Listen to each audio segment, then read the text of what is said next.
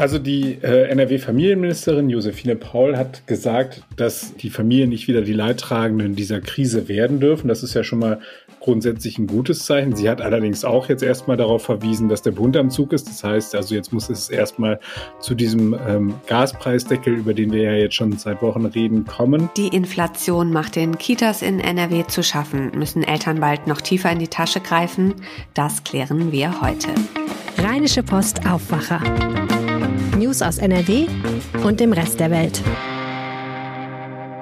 Mit Paula Rösler. Hallo, schön, dass ihr dabei seid an diesem 31. Oktober. Hoffentlich gut erholt vom Wochenende. Vielleicht habt ihr noch frei heute oder ihr seid auf dem Weg zur Arbeit. So oder so, herzlich willkommen zu dieser Aufwacherfolge. Wir sprechen später noch über Halloween. Heute Abend heißt es dann ja wieder Süßes, sonst gibt's Saures und wir schauen mal, was denn da in Sachen Saures eigentlich erlaubt ist. Vorab noch eine Bitte. Dieser Podcast ist für euch kostenlos und wenn ihr ihn mögt, unterstützt uns gerne mit einem RP Plus Abo. Für weniger als 35 Euro im Jahr bekommt ihr einen Premium-Zugang auf RP Online und macht damit auch diesen Podcast möglich. Das Angebot findet ihr auf rp-online.de slash Aufwacher-Abo. Kommen wir zu unserem ersten Thema. Ja, die Kosten steigen ja gerade überall und das geht auch an den Kitas nicht spurlos vorbei. Die privaten Kitaträger haben deshalb vor einer finanziellen Überforderung gewarnt. Wir wollen jetzt über eine Umfrage des Deutschen Kita-Verbands sprechen. Demnach fordert ein Großteil der befragten Kita-Experten mehr Geld aus öffentlicher Förderung. Maximilian Plöck aus unserer Redaktion Landespolitik, du hast dir diese Umfrage genauer angeschaut. Darin ist die Rede von einem möglichen Kita-Sterben. Das das klingt ganz schön drastisch. Wie ist denn die Situation der Kitas mit privaten Träger hier bei uns in NRW? Also die ist ziemlich dramatisch. Äh, Sie haben ähm, da die Landesregierung dazu aufgefordert, dass sie deutlich mehr Geld brauchen, dass sie ähm, deutliche Unterstützung brauchen. Also einerseits kurzfristig, ähm, weil eben, du hast es geschildert, die Kitas natürlich unter den gleichen Problemen leiden wie die Bürger ansonsten auch. Also sprich steigende Energiekosten, ähm, alles wird teurer, also die, die, die Einkäufe werden teurer und so weiter. Und man muss sich natürlich auch schon darauf einstellen, dass ähm, die Gewerkschaften auch äh, höhere äh, Lohnforderungen ähm, stellen werden, um eben für ihre Mitglieder da was zu tun. Und all dies drückt halt eben die Kitas und deswegen haben sie jetzt in einem dramatischen Appell nochmal äh, von allen Landesregierungen gefordert, ihr müsst uns da mehr unterstützen, sonst kommt es eben zu dem äh, angedrohten Kita-Sterben. Okay, also die öffentliche Förderung ist das eine ne, von der Landespolitik. Ähm, könnte es denn sein, dass sich auch die Elternbeiträge erhöhen?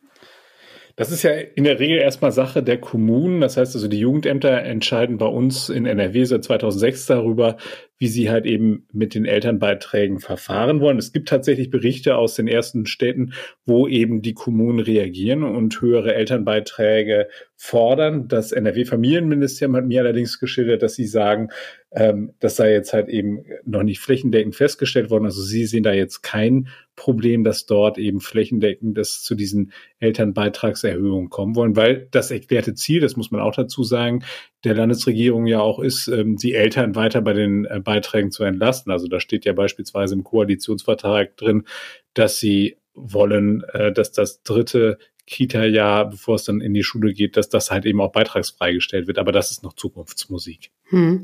Also wenn die Eltern nicht mehr zahlen sollen, dann ähm, muss das Geld ja woanders herkommen. Wie reagiert denn die Landespolitik auf die Forderungen äh, des Deutschen Kita-Verbands?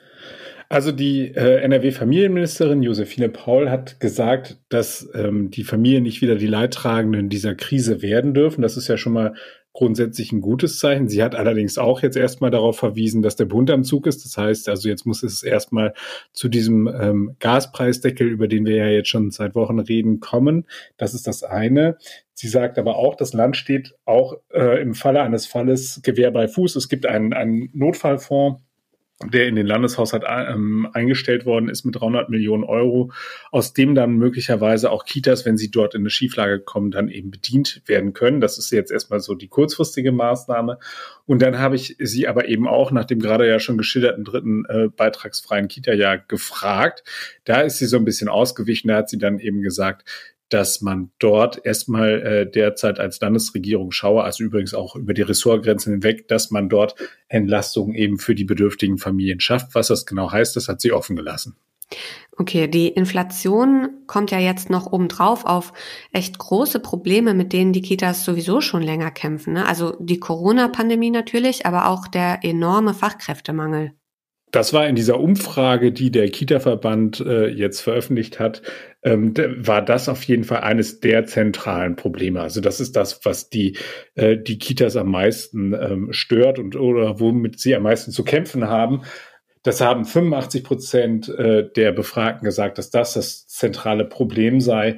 Bei den betroffenen Einrichtungen sind dann im Schnitt so 10 Prozent der Stellen unbesetzt. Teilweise, äh, also beim Zehntel der Teilnehmer dieser Umfrage da sind sogar 30 Prozent, also ein Drittel der Stellen, die eine Kita hat, die nicht besetzt werden können. Das führt dazu, dass teilweise äh, die Leistungen reduziert werden, dass beispielsweise dann Ausflüge nicht mehr stattfinden können, weil man dann da nicht auf den richtigen Betreuungsschlüssel kommt. Das heißt aber auch, im schlimmsten Falle, dass Kitas eben den Betrieb einstellen müssen. Und da hat der Deutsche Kita-Verband gesagt, bei diesen freien Trägern sind das in NRW immerhin zehn Kitas, die dort eben den Dienst einstellen. Und sowas ist natürlich für Eltern, die ihr Kind dorthin in Betreuung gegeben hat, haben, der absolute GAU. Ja, auf jeden Fall. Und es ist vor allem auch äh, der absolute GAU für die Kinder. Ne? Also ich meine, die Ausflüge fallen aus und so weiter. Das ähm, ist ja dann wirklich auch bitter. Wie schätzt du das ein? Wird sich da um die Kitas ausreichend gekümmert zukünftig bei uns in NRW? Also da ist ein ganz großes Rad, was da gedreht werden muss, wenn man sich anschaut, wie beispielsweise der Betreuungsschlüssel in den ostdeutschen Ländern natürlich historisch gewachsen ist, dann sind wir davon weit entfernt und ähm, da, da muss sich eine ganze Menge ändern. Einerseits muss man halt eben diesen ähm, Erzieherberuf deutlich attraktiver machen, man muss ihn gesellschaftlich mehr anerkennen, dass eben ähm, da klarer wird, das ist halt eben nicht eine Kinderverwahranstalt, sondern wir sind da in einer ganz entscheidenden Phase in dem äh, im Entwicklungsstadium des Kindes, wo eben man wirklich eine ordentliche Förderung braucht und wo man wirklich die Besten hinstellen muss, damit sie dort eben ähm, die Kinder fördern, fordern und eben auf den richtigen Weg bringen. Da muss noch eine ganze Menge passieren. Ich finde, das, was von Seiten der Landesregierung kommt, da ist beispielsweise die Regel von einer Fachkräfteoffensive. Da weiß man einfach im Augenblick noch, noch viel zu wenig, was sich da genau dahinter verbergen soll. Es gibt ein paar positive Ansätze, die ich sehe, beispielsweise das sogenannte Kita-Helfer-Programm, das ist eine Sache, die kennen wir aus der Corona-Pandemie. Dort sind Leute, die eben keine Erzieher sind, ähm, eingestellt worden, um eben die Erzieher von so alltäglichen Aufgaben zu entlasten, damit sie sich halt eben wieder stärker den Kindern widmen können. Wenn solche Dinge halt eben forciert werden, wenn die verstetigt werden, und das ist wohl der erklärte Wille der Landesregierung, dann finde ich, hat man ja zumindest schon mal den richtigen Weg eingeschlagen.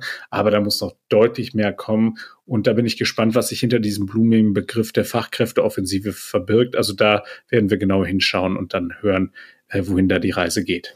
Wir bleiben dran an dem Thema. Aktuell ist es jedenfalls um die Kitas nicht besonders gut bestellt, Fachkräftemangel und jetzt kommt die Inflation noch obendrauf. Es fehlt Geld. Danke Max für die Infos und für deine Einschätzung. Sehr gerne.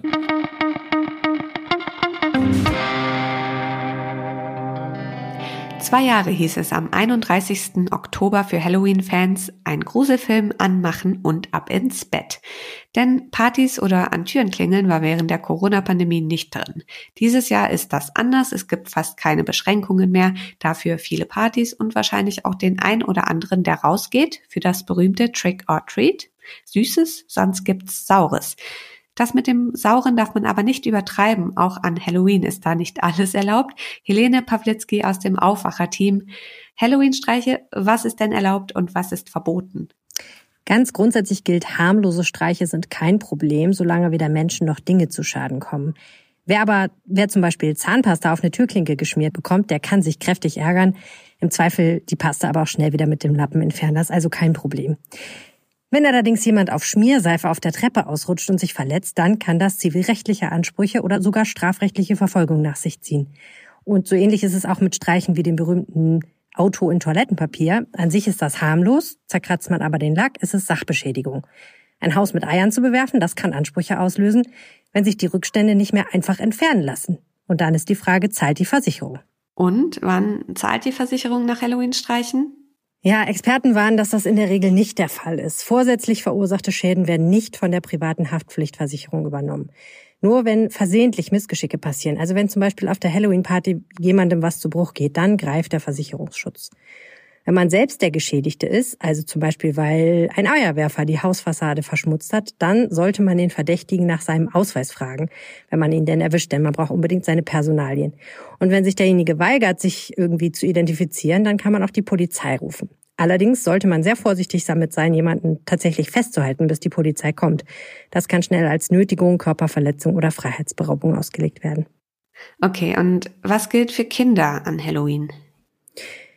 Im Prinzip genau das gleiche wie an anderen Tagen, nämlich auch am 31. Oktober gilt das Jugendschutzgesetz. Das regelt den Aufenthalt an bestimmten Orten. Also zum Beispiel dürfen Jugendliche unter 14 nur bis 22 Uhr alleine in Jugendtreffs oder Vereinen bleiben.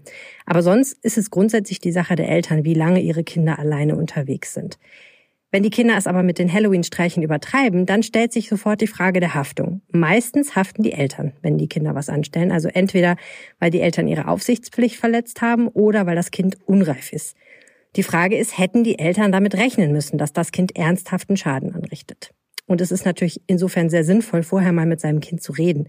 Einfach mal zu klären, was hast du eigentlich vor? Vielleicht auch nochmal genau zu sagen, was ist eigentlich erlaubt. Wenn dann doch was passiert, dann kann das tatsächlich vor Gericht als mildernd gewertet werden. Hm, okay. Darf man eigentlich Auto fahren an Halloween, also im Kostüm? Das kann tatsächlich zum Problem werden. Man darf es mit der Maskerade nicht übertreiben. Wir kennen das ja mittlerweile alle vom Maskentragen aus der Pandemie. Man muss halt eigentlich erkennbar bleiben hinterm Steuer. Also wenn man einen Hut oder ein Bart oder Perücken oder eine dicke Brille tragen, das behindert ja auch die Sicht und die Bewegungsfreiheit und das kann eben gefährlich sein. Und wenn man kontrolliert wird, kann man dann tatsächlich auch ein Bußgeld bekommen.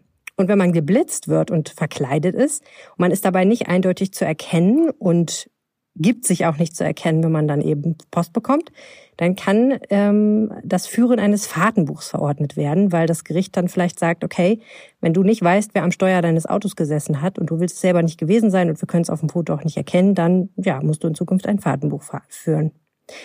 Wenn tatsächlich ein Unfall passiert, dann kann einem Maskierten grobe Fahrlässigkeit vorgeworfen werden. Und dann wird es auch deswegen kritisch, weil die Versicherung vielleicht ihre Leistungen kürzt. Also besser, man tut die Verkleidung in den Kofferraum und zieht sich dann auf der Party um oder fährt vielleicht zuvor sowieso Bus und Bahn oder Taxi, dann muss man auch bei den Getränken nicht ganz so aufpassen. Vielen Dank, Helene. Sehr gerne. Nachlesen könnt ihr das auch nochmal auf RP Online. Der Link ist in den Show Notes. Und das könnt ihr heute auch noch im Blick behalten. Nach der verheerenden Massenpanik in Südkorea suchen Angehörige immer noch nach Vermissten. Bei einer Halloween-Party sind am Wochenende mehr als 150 Menschen in einer engen Gasse ums Leben gekommen. Die Proteste im Iran dauern an. Trotz Drohungen der iranischen Revolutionsgarden gab es am Wochenende vor allem an Universitäten erneut Demonstrationen. Auch bei uns in NRW versammelten sich tausende Menschen in Köln und Düsseldorf, um ihre Solidarität mit den Protestierenden im Iran zu bekunden. Heute ist Reformationstag zum Gedenken an die kirchliche Erneuerung im 16. Jahrhundert durch den Thesenanschlag Martin Luthers im Jahr 1517. Gesetzlicher Feiertag ist der Reformationstag in Mecklenburg-Vorpommern, Brandenburg, Sachsen-Anhalt, Thüringen, Sachsen, Schleswig-Holstein, Hamburg, Niedersachsen und Bremen. Zum Schluss noch das Wetter. Der diesjährige Oktober war wohl der wärmste in Nordrhein-Westfalen seit Beginn der Wetteraufzeichnung im Jahr 1881. Am Wochenende war es außergewöhnlich warm mit bis zu 25 Grad und auch heute klettert das Thermometer vielerorts wieder auf 20 Grad.